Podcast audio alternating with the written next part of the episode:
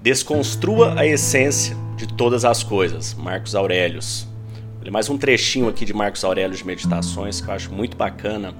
Como que a gente faz para internamente, quando a gente acontece coisas difíceis na nossa vida, quando a gente perde bens, quando a gente perde é, qualquer coisa, quando a gente sente sofrimento, dor, angústia, existe uma forma que ele utilizava para ele é, desconstruir aquilo, para ele olhar aquilo com mais objetividade, como as coisas realmente são, e tirar de dentro dele aquela dor da perda, da angústia e de tudo mais.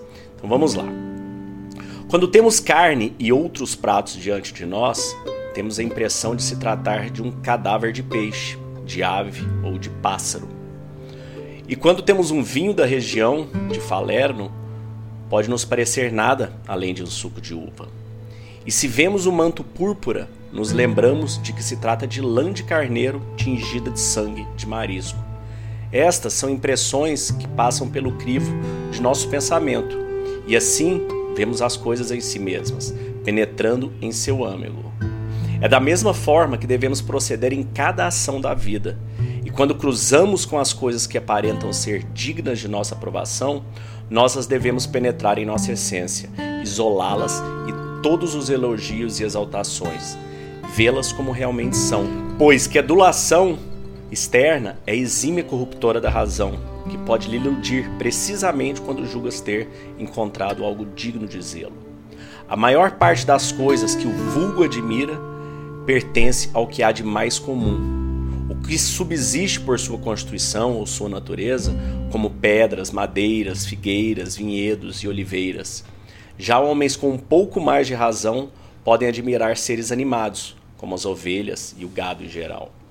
Os mais instruídos, no entanto, admiram seres governados por uma alma dotada de razão e buscam tão somente conservar em seu ser disposição e ações racionais voltadas para o bem comum, assim como ajudar os demais a galgar tal condição.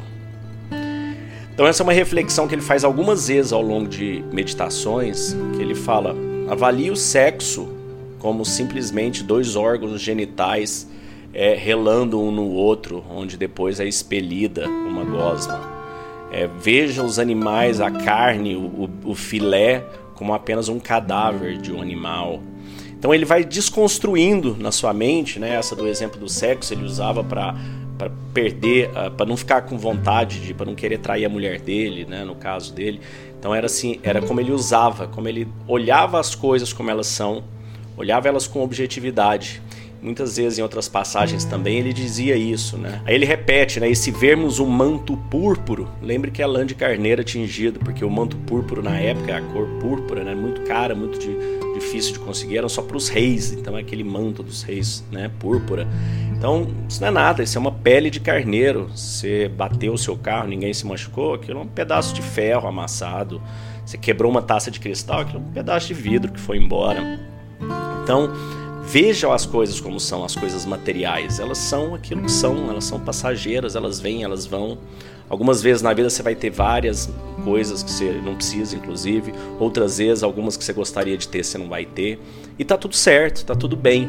Não se apegue a estas questões materiais. Trabalhe para ter o que você precisa, trabalhe para ter o que você gostaria de ter, não abandone seus sonhos. No entanto, não se apegue a nada material. As únicas coisas que importam são as que estão dentro de você. As únicas coisas que importam na vida são as virtudes que você leva, o bem que você faz, porque todo o resto fica por aqui. Então, enquanto você as tiver, as tenha, as usufrui. E quando não as tiver mais, deixe que se vão sem mágoas e sem ressentimento, porque elas são apenas o que são coisas materiais, recortes de metal, de madeira, de vidro ou de qualquer outra coisa. Então é isso. Desejo um dia de abundância e paz.